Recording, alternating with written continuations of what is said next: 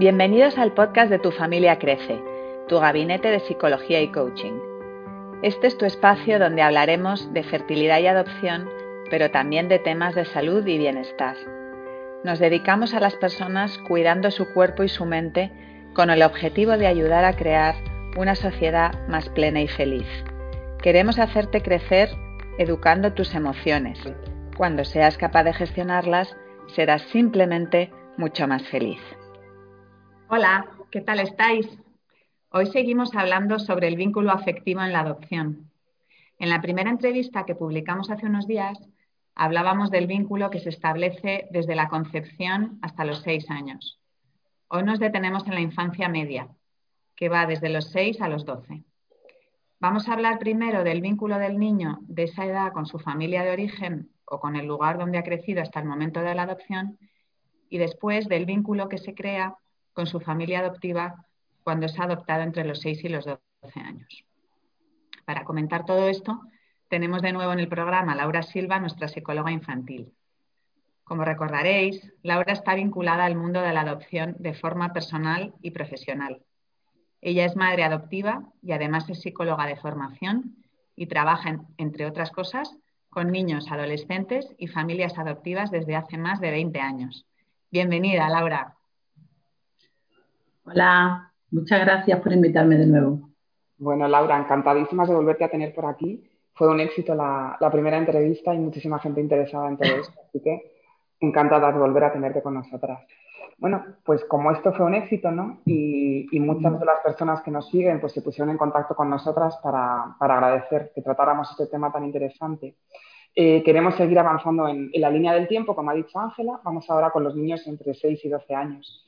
Cuéntanos un poco cómo es el niño a esa edad, ¿no? Porque aunque la gente lo vea en su, la gente que tiene niños en esas edades, sepan cómo son por propia experiencia, pero cómo son tú como psicóloga, como lo que tú ves, ¿no? ¿Cómo es un niño a esa edad? Y, por tanto, ¿qué puede ocurrir cuando es adoptado en, ese momento, en ese rango de edad? Bueno, pues un niño en esta edad, eh, dejamos a, a, partir de los cinco años, dejamos la anterior sesión, a partir de los seis en adelante, vemos un, niño que entra en la fase de los movimientos fundamentales, es un niño que es más activo con el ambiente. Necesita investigar, conocer, tiene mayor curiosidad. Eh, el ensayo y error en, las prácticas es muy, muy habitual. Es un niño que tiene evidentemente más movimiento porque tiene más capacidad de movimiento, más interés por el movimiento y además ha desarrollado, o debería de haber desarrollado en una parentalidad normativa, eh, una mayor capacidad de tolerar la frustración. Es un niño que ya es capaz de, aumentar esos periodos también de atención eh, y es un niño que se empieza, digamos, a, integrar más socialmente. ¿no? Eh, ¿Qué puede ocurrir en este caso cuando un niño, por ejemplo, no ha vivido ¿no? esa parte de forma normal o normativa con una familia ¿no? en casa y tal y ha estado en una institución? ¿no?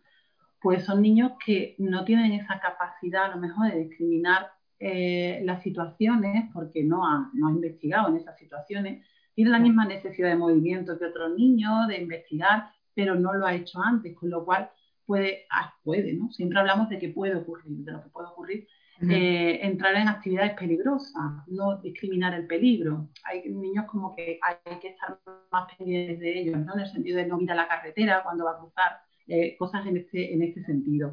Eh, son niños que funcionan mucho desde la inhibición o la desinhibición total. Niños muy inhibidos o muy desinhibidos, ¿no? Puede, puede ocurrir que, que pase. Después, un poquito más tarde, sobre los 7 a 10 años, y ya hasta los 12, ¿no? que estamos hablando, van entrando poco a poco en una fase de transición a la socialización y especialización en la socialización ya cuando llegan a la preadolescencia. Eso significa que son niños que necesitan ahora mucho más al grupo de iguales, necesitan más la función de socialización. Ya, ya han pasado por los movimientos ¿no? y la necesitan más socializar.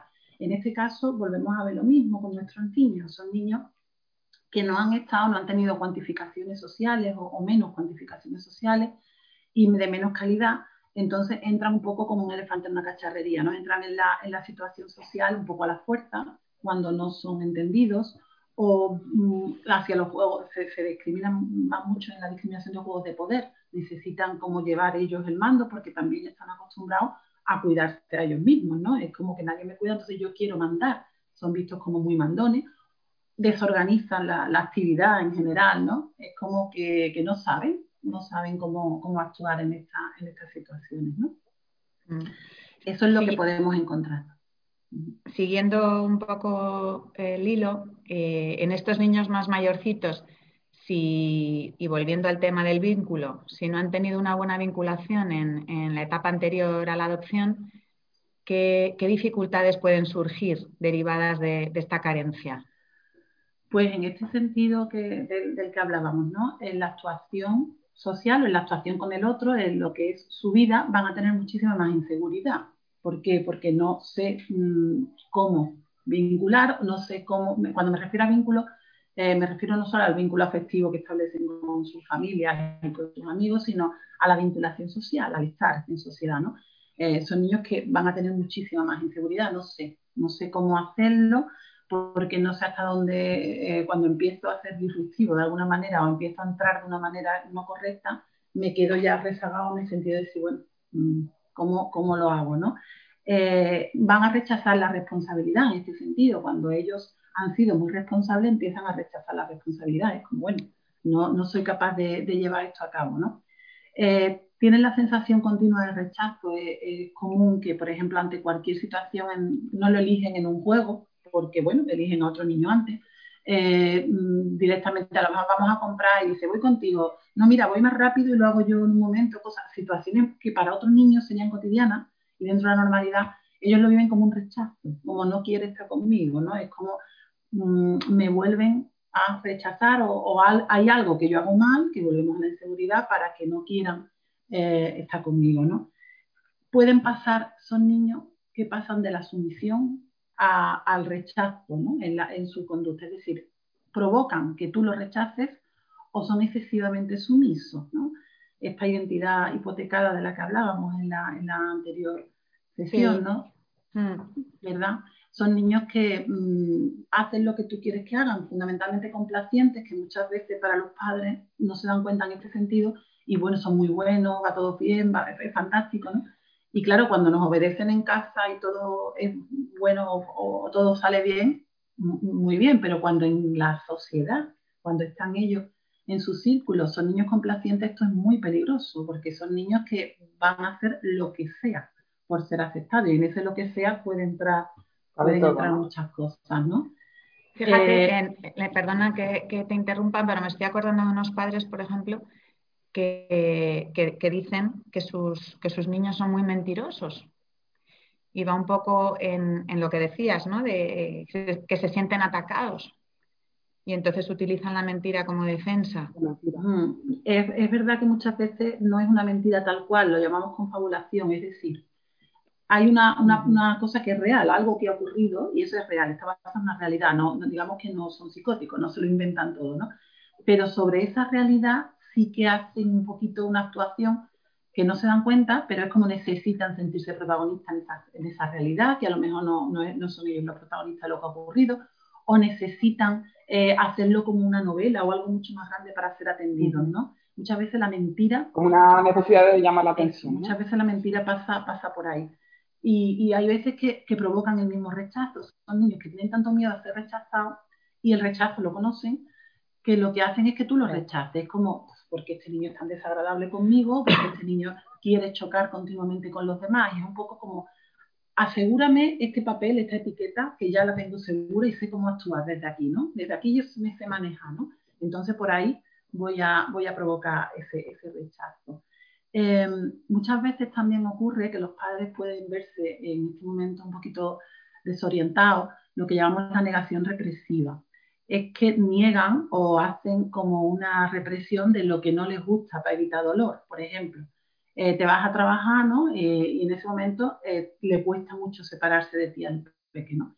Y la cuidadora o el cuidador habitual te dice después, mira, ha estado toda la tarde llorando, preguntando por ti, ha sido imposible. Y ahora llegas tú, ¿no? Con una necesidad de abrazarlo, de estar con él, y no quiere estar contigo, ¿no? Te rechaza, ¿no? Es como, no, tú que me has dejado, no. Es como, se niegan una realidad, están deseando de ese abrazo, están deseando de estar contigo. Eh, pues, esto es un ejemplo de otras muchas negaciones que pueda haber, ¿no? Pero realmente lo que hay es una represión de lo que desean porque tienen mucho miedo a expresar este apego, esta afectividad que empiezan a desarrollar, ¿no? Y, lo bueno, porque para terminar un poquito con las dificultades, estas son las dificultades generales, pero son niños que quieren ser ayudados, que reciben muy bien la ayuda. Porque primero, normalmente, si el niño ya tiene una edad en la que ha sido adoptado con conocimiento cognitivo de lo que es la adopción, de lo que es una familia, de lo que no tiene, quiere ser adoptado o puede querer ser adoptado. Entonces, cuando empieza a funcionar la familia, ellos sienten que hay cariño, que hay amor, que, que, que los padres están poniendo de su parte, pues ellos se dan cuenta de que hay algo que está fallando en ellos y cuando llegan a consulta son niños que, que aceptan muy bien esa ayuda y son muy resilientes en el sentido de querer trabajar y querer cambiar, ¿no? Eh, porque no me gustaría terminar como que todo, todo puede ser terrible en estas edades, ¿no? Efectivamente, el, el, cambio, el cambio existe desde, fíjate, nosotras que nos dedicamos al cambio, ¿no? Ayudar a la gente a cambiar aquello que quiere mejorar, pues fíjate desde qué edades se prestan las personas para cambiar esas dificultades. Me parece muy interesante. Muy importante que, que, quien nos escuche no, lo, se dé cuenta de esto, ¿no? Que, sí, lo importante. Por eso he querido terminar, sí. Por eso quería terminar con que, bueno, que todo esto puede ocurrir, es obvio, porque, bueno, no ha vivido, ¿no? Una situación de apego normativa, pero, pero que en contraposición a lo mejor con otros niños más pequeñitos que no saben realmente tanto con lo que está pasando por ellos, ellos quieren ser ayudados, ellos se prestan a la ayuda. Otros a lo mejor pues no quieren ir a terapia o no quieren, eh, pues no lo normal, ¿no? Quiero estar en el parque antes de estar allí, pero estos niños son como mucho más conscientes, ¿no? claro, claro, Buenísimo. Oye, Laura, y, y, bueno, además de estas dificultades que estamos hablando derivadas del vínculo, ¿con qué otras dificultades ya psicoemocionales nos podemos encontrar? Mira, ahí eh, me refiero todavía con respecto al apego, ¿no? lo que les va a costar y que eso va a derivar después en otro, o puede derivar en, otra, en otros problemas o dificultades que sean más de, tipo terapéutico, ¿no? Eh, van a tener una dificultad en el sentido de las proporciones. Es decir, con ellos va a funcionar todo, todo nada, ¿vale? No veo una proporción en lo que está ocurriendo. Y en ese sentido, volvemos a, a las dificultades en discriminar el peligro. Son niños que se dan muchos más golpes, que se meten mucho más en problemas y todo esto, porque no, al no tener, como, como hemos dicho, una socialización, haber tenido unas pautas y unas herramientas, haber ido adquiriendo unas herramientas de socialización, pues van a incidir en estos problemas, ¿no? Eh, encajando con lo que hablábamos antes, la dificultad de discernir la realidad de la fantasía. Hay veces que realmente les cuesta saber lo que está en su cabeza, hay tanto tiempo donde no ha habido realidad externa y todo ha estado dentro de ellos, que ahora les cuesta discernir entre eso. Que yo me imaginaba para crear un mundo, al estar solo, me crea un mundo paralelo en, mi, en, mi, cabeza, y lo que realmente ahora es la fantasía, que son las confabulaciones y las mentiras, que decía Ángela. Eh, muchas veces mm, esas mentiras se, se, se, estancan en el tiempo, que decir, no desaparecen. Hay veces que sí desaparecen cuando ya el niño va eh, le estamos enseñando a discriminar la fantasía de la realidad, otras veces no. Muchas veces las conductas que han tenido valor de supervivencia, pues e, esas conductas que le han ayudado a, sobrevivir, porque este niño en particular no ha psicotizado por hacerse ese mundo paralelo, por crearse esa fantasía, son muy difíciles de quitar. Porque si a mí me ha servido para sobrevivir, yo lo voy a mantener, porque necesito seguir sobreviviendo. Claro. Es lo que se llama disociación, ¿no, Laura? Exacto. Exacto, bueno, pueden entrar con esto, pueden entrar en la disociación y, a mí me da mucha pena, mucha tristeza, porque entiendo perfectamente la frustración de los padres de la mentira. Y yo llego un momento en que le digo, ¿por qué le dais tanta importancia a la mentira? A ver, no es tan importante la mentira. La mentira le ayudaba a sobrevivir, la mentira, esta confabulación, esto que hablamos, le ayudaba a sobrevivir. Vamos a pasarla por alto. A lo mejor cuando le estás contando algo que tú ya ves que no, le dice, ¿tú crees? Bueno, yo creo que a lo mejor tanto, tanto no era, pero bueno, a lo mejor a ti te ayuda. Vamos a imaginarnos y allí le enseña a diferencia de la imaginación y la fantasía. Tú imagínate que estamos en un castillo, no sé cuándo, estamos imaginando, estamos imaginando, bueno, ¿y ahora qué ocurrió? Entonces, sin decirle, eres un mentiroso, estás mintiendo, eh, le estamos enseñando sin enjuiciar, ¿no? Sino, no meto juicio porque realmente esto le ha ayudado a sobrevivir, no tenemos ni idea en ese sentido de por dónde han pasado, ¿no? Podemos imaginárnoslo, pero no por dónde han pasado. Em, a ellos les cuesta conceptualizar el todo, se quedan en la parte. Esto es la dificultad de atención tan característica en estos niños ya con estas edades. directamente le meten el, el TDAH, ¿no? Son hiperactivos, desatentos. No pueden conceptualizar una parte del todo, les cuesta, porque cualquier estímulo nuevo vaya más su atención. Entonces, centrarse mucho tiempo en un estímulo, ¿vale? Les, va, les va a costar. Eh, también esto a nivel emocional. Eh, por ejemplo, pasan de la autoestima globo al cero, ¿no? O sea, hay días en los que me siento Superman y días en los que me siento no saben todo y la parte no saben diferenciarla. Eh, esto provoca muchas veces las situaciones de, de, fuga, de bloqueo emocional, las situaciones de enfrentamiento directo, ¿no? Siempre se están enfrentando hacia nosotros y es directamente porque no saben, no están haciendo una evaluación de la realidad, discriminando toda la realidad o una parte, una parte de ella, ¿no? Y, bueno, la, reorganización frente a los cambios es algo que les cuesta muchísimo. Como hablábamos en la anterior fase, que lo volveremos a repetir, la necesidad de un ambiente predecible, estable, estructurado, eh, la siguen teniendo. Entonces, si ellos tienen organizado su día, son, es muy frecuente ver que se levantan por la mañana y te dicen, ¿qué hacemos hoy? ¿Qué hay? Colegio, actividades, es como que necesitan saber qué es lo que, es lo que van a hacer. Estructura, ¿no? Estructura. Estructura. Entonces, mm. cualquier cosa... Un orden, ¿no? Una rutina o, y límites también, ¿no? Un poco... Exacto. Cualquier cosa que a ellos les saque de esta rutina, ponte que, que, bueno, que sea alguien de la familia se ha puesto enfermo, lo recoges del colegio y rompe su tarde, puede ser un caos para ellos, porque volver a algo tan fácil como para nosotros es reorganizarnos y decir, vale, venga, no voy a hacer esto, voy a hacer esto, esto y esto, voy a cambiarlo, para ellos es muy, muy complejo reorganizarse dentro de sus planes. Aquí es como mm, si habláramos de un niño autista o dentro del espectro autista, ¿no? que tiene que tener unas señales y unas muy precisas de su día a día, ¿no? casi muy visuales, pues con ellos, con estas edades, puede funcionar esos métodos bien, para que lo tengan como muy, muy, muy claro, ¿vale? Vale, vale. Esto, esto interesante para las familias que no hayan oído la entrevista anterior, eh, reiterar la necesidad a la edad que sea de darles eso, un entorno seguro, predecible, es decir, anticipa, anticipa lo que vas a hacer durante el día, que ellos sepan, pues eso, la estructura del día, como cualquier persona normal, eh, y algo más predecible, estable, predecible y estructurado. Y estructurado, estructurado. Esto es muy importante que lo tengáis en mente. Eh, y, qué podemos hacer los padres a nivel de vínculo? Que hemos dicho estas tres cosas, eh, que, ya, que ya va bien, que ya está bien, y a nivel educativo. Mira, un, segundito, que quería terminar un momentito de los tres diagnósticos que vamos a encontrar, que, que, esto es fundamental para, me parece muy interesante para los padres porque es muy, muy frecuente que nos llegue un niño que lleva cinco o seis meses en casa con esta edad y que nos llega a consulta con un pediatra del pediatra del TDAH, ¿no? De que es hiperactivo. Es el 85% de niños adoptados, el diagnóstico es de hiperactividad, sigue siendo de hiperactividad. Tiene mucho que ver con lo que hemos hablado. La hiperactividad, así a grandes rasgos, es una dificultad neurológica donde la persona tiene dificultad para atender, para concentrarse, eh, tiene dificultades para eh, controlar su movimiento y tiene mucha impulsividad a nivel cognitivo, mental o, emocional, ¿vale? porque hay algo neurológico que no está funcionando. Nuestros niños, eh, como hemos dicho, la atención la tienen dispersa por el tema de que no han tenido una estructuración en casa, ¿no? Entonces, pues cualquier estímulo que hemos dicho, ¿no? Le llama su atención.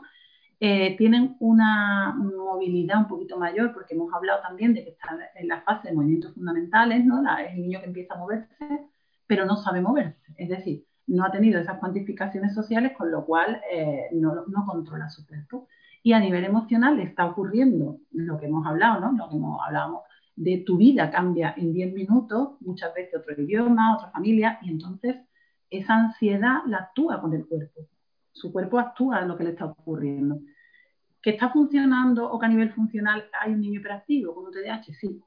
Temporalmente, digamos que su cuerpo está reaccionando de esa manera y su mente eh, incluso a nivel neurológico, pero no es un niño hiperactivo. Es muy importante porque, porque incluso según la SM, el manual diagnóstico que usamos, si hay una causa psicosocial de base, no se puede hacer este diagnóstico. Y estos niños tienen una causa psicosocial de base. Mm. ¿Vale? Entonces, digamos que hay que darle un poco más tiempo. Incluso si, si, se llega a instaurar esta conducta, como vemos por tema de trauma, eh, no, no, o sea, yo me niego a ese diagnóstico. Eh, prefiero el diagnóstico de trauma. Es un niño que está actuando funcionalmente desde el trauma, pero no es hiperactivo, porque es una etiqueta más que le colocamos, ¿no? Ahora sí, de hecho, Laura, abundando en esto que dices del TDAH, que es como la, enfermedad de los niños en general ahora, de, los últimos cinco años, es un, diagnóstico muy presente. Que los padres tengan claro la, la diferencia entre un trastorno y una dificultad, es que no tiene nada que ver para poder sobrellevarla. Un trastorno es algo que vas a tener siempre y una dificultad la puedes superar. Exacto fundamentalmente, verlo así, como que necesitamos un periodo de adaptación y que ese periodo de adaptación además no tiene, no tiene fecha, no tiene límite, que puede durar el tiempo que necesite adaptarse. En mm. relación a esto también es frecuente ver los retrasos más durativos del desarrollo, ¿no? Evidentemente el niño ha tenido cuantificaciones y cualificaciones mucho menores, ¿no? Eh, en todos los aspectos, a nivel adaptativo, a nivel social, a nivel motórico, a nivel cognitivo, ¿no? En la pobreza, a lo mejor, de, con respecto a los recursos cognitivos que haya podido tener en, la escuela, si asistió a la escuela o lo que sea. Evidentemente va a haber un retraso. Eh, es algo que, que, se corrige bastante rápido y bastante bien cuando empieza el niño a trabajar en aquellas áreas en las que se está viendo el retraso. Eh, mm, incluso muy rápido, ¿no? Incluso a los padres muchas veces se llevan a engaños porque en unos meses como que ya está solucionado que cualquier desarrollo de cualquier niño eh, no, va siempre hacia arriba en una dirección así, sino que hace el efecto escalera, ¿no? Hace un avance grande y ahora necesita estabilizar lo aprendido, otro avance y otra vez vuelve a estabilizar lo aprendido. Ellos también. Entonces hay veces que en ese periodo de estabilización es como que otra vez tenemos los problemas del retraso, ¿no? Y aquí nos encontramos con el sistema educativo por lo menos el español, ¿no? que no tiene en cuenta para nada, como ya lleva tres meses, ya lleva seis meses, ya lleva un año, ya tiene que estar bien académicamente. Estamos hablando de niños que con seis años vienen hablando otro idioma y escribiendo otro idioma, ¿vale? Y que ya en un momento para ellos tienen que, solucionarse todo esto. En este sentido, y es un diagnóstico que se puede arrastrar un poquito más, el tercero, digamos, que es donde más trabajamos con los niños con estas edades en consulta, es el déficit cognitivo acumulativo. ¿Qué es el cambio de idioma? Aquí había mucha gente interesada en esto, ¿no? En el, cambio de idioma. Ah, estos niños no son inmigrantes, porque son tenidos como inmigrantes en el sistema educativo. Es decir, eh, no son niños que vienen con su familia, aprenden otra lengua y en su casa mantienen su lengua de origen, no. Son niños que van a romper con su lengua de un día para otro.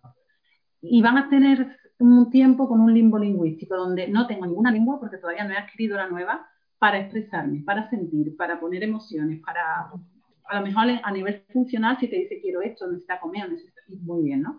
Y después además aprenden rápido el, idioma, ¿no? Que es otra cosa que los padres se preocupan mucho. ¿Cuánto tiempo? Bueno, pues aprender funcionalmente el idioma, hay niños que en un mes y otros que en tres meses han aprendido el idioma. cada uno lo, a su ritmo. Pero no es lo mismo a nivel cognitivo, el lenguaje cognitivo no lo han adquirido con lo cual son niños que a la larga van a mantener como un retraso en, los aprendizajes, incluso cuando a lo mejor están en quinto o en sexto y ya a lo mejor llegaron en primero o en segundo, o ya en secundaria. Ahí se va a ver un poquito eh, la dificultad que ha habido y que no es su lengua materna. Y como no es su lengua materna, hay una dificultad en el lenguaje que, se va a aplicar a muchas áreas del, desarrollo. En pues, matemáticas, por ejemplo, la comprensión del problema o lo que sea.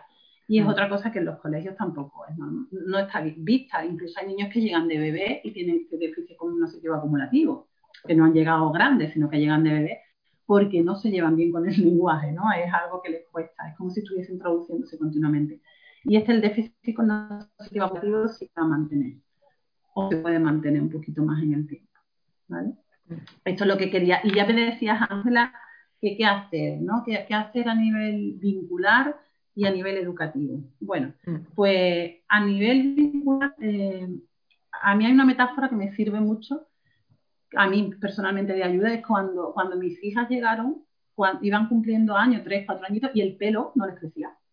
Digamos que iban, disculpa, iban bien en todos los aspectos, pero no, no, llegaban a tener pelo, ¿no? Yo le comentaba a la pediatra, ¿qué les pasa al pelo? ¿Tienen algún problema en el pelo? Me dice, no tienen ningún problema.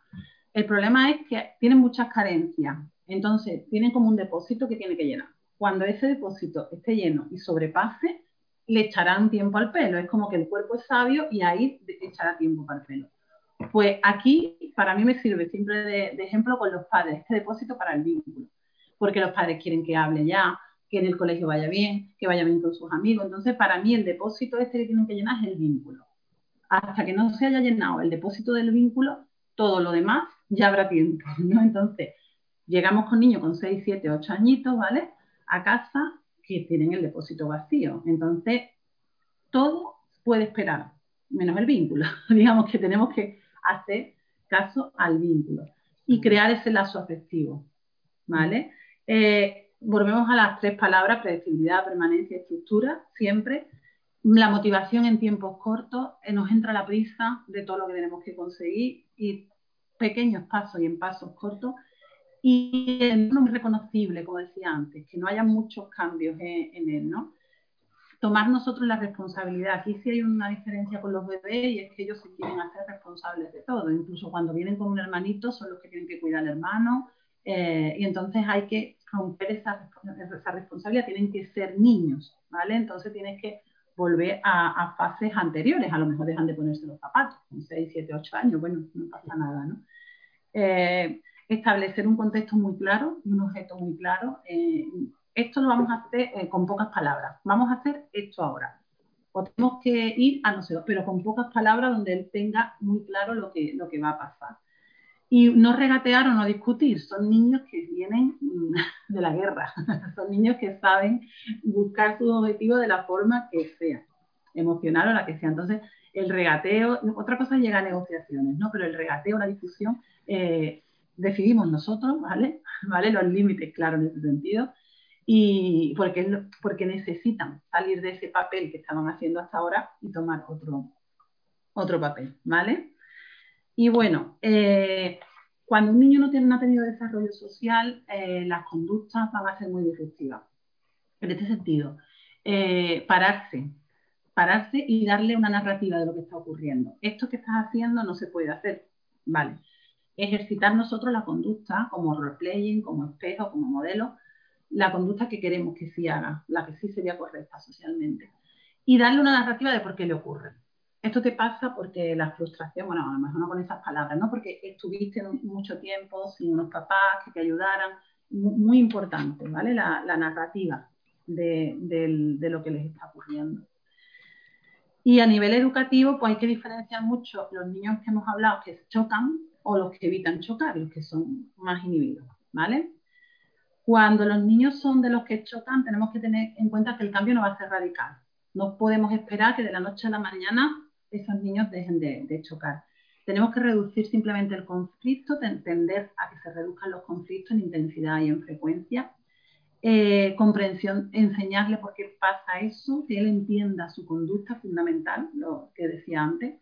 Ten en cuenta que no nos están faltando el respeto, sino que no saben actuar socialmente o que no saben hacerlo. Y anticiparnos, que decía antes Ángela, anticiparnos a las cosas. Es decir, si vamos a ir a un cumpleaños, enseñarte qué puede esperar y qué puede pasar en el cumpleaños, ensayar respuestas si pasara alguna cosa y no mantenerlo mucho tiempo en el cumpleaños. Por ejemplo, no es que llevamos tres horas en un cumpleaños, bueno, pues vete ya cuando vaya a terminar el cumpleaños para que el niño no se tenga que exponer tanto, ¿no? Eh, con un mensaje siempre muy cálido, límites claros, pero con un mensaje muy claro que, que, mantenga contacto, que mantenga ese contacto que necesitan con nosotros y una narrativa de lo que, de lo que ocurre. Y cuando son niños que evitan chocar, pues bueno, aquí es importante que los avances sean muy progresivos porque se estresan mucho, se estresan mucho cuando en las exigencias. Acompañarlos, pero no siempre, porque son niños que van a tender a no querer hacer las cosas solos. Ayudarlos a manejar la soledad, les cuesta mucho manejar su soledad y trabajar soluciones de problemas, porque si ellos saben qué tienen que hacer en cada momento, ¿no? si se va a presentar problemas, se van a, van a mm, estar más dispuestos a hacer las cosas. Quitarles mucho la presión, porque son niños que somatizan al final mucho con el cuerpo, porque ellos mismos se autopresionan también. Y, cualquier tiempo de disfrute con ellos es fundamental. Muchas veces el tiempo productivo, las familias estamos con las extraescolares, tiempo productivo, pues aquí no hay tiempo productivo. Aquí necesitamos mucho enganchar con tiempos de disfrute con ellos, ¿vale?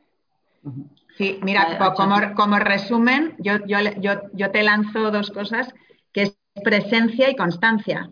Mm. Que al final todos los padres, todos, absolutamente todos tenemos que hacer eso para que ellos nos entiendan, nos sientan, ¿no? Exactamente. Oye, eh, mirad, eh, estamos en una conversación súper interesante. Eh, no quiero cortar y nos quedan preguntas. Entonces, Laura, ¿qué te parece si, te, si aplazamos esta, esta entrevista y continuamos con las siguientes preguntas en otra? dejamos a nuestros seguidores que, que, ahonden y que te escuchen en esta entrevista que estamos haciendo ahora y te emplazamos para, para otro momento, ¿vale? Porque está siendo súper interesante y, se nos acaba el tiempo. Así que muchísimas gracias eh, por este programa tan interesante. Eh, de verdad, volvemos a, o sea, continuamos con, otras preguntas que nos quedan y muchas que nos están llegando de nuestros seguidores sobre este vínculo eh, de nuestros niños, ¿no? en esta etapa tan importante y fundamental como es de, los 6 a los 12 años. estamos seguras que ha sido de gran ayuda para las familias adoptivas que nos escuchan, las familias que están esperando adoptar en este rango de edad, ¿vale? Eh, y bueno, pues, pues os esperamos a vosotros familias, y ya sabéis que estamos a vuestra disposición, os animamos eh, a que nos conectéis, que nos llaméis, que nos escribáis si sentís que lo necesitáis. No olvidéis eh, que trabajamos contigo o con tu pareja sin miedos y sin tabúes. Recuerda que si aprendes a gestionar tus emociones, serás simplemente mucho más feliz. Laura, te esperamos en breve para continuar hablando de, de este vínculo, que nos hemos quedado a la mitad y, y esto no puede ser. Venga, muchísimas gracias y nos vemos pronto. Gracias. Muy bien, gracias. Esperamos que este programa te haya abierto nuevas perspectivas. Ya sabes que todas las notas de este podcast están en nuestro blog en www.tufamiliacrece.com. Escúchanos en iTunes, Spotify, Google Podcast e iVoox te apetece participar en el programa, no dejes de escribirnos a info.tufamiliacrece.com. Nos encantaría contar contigo.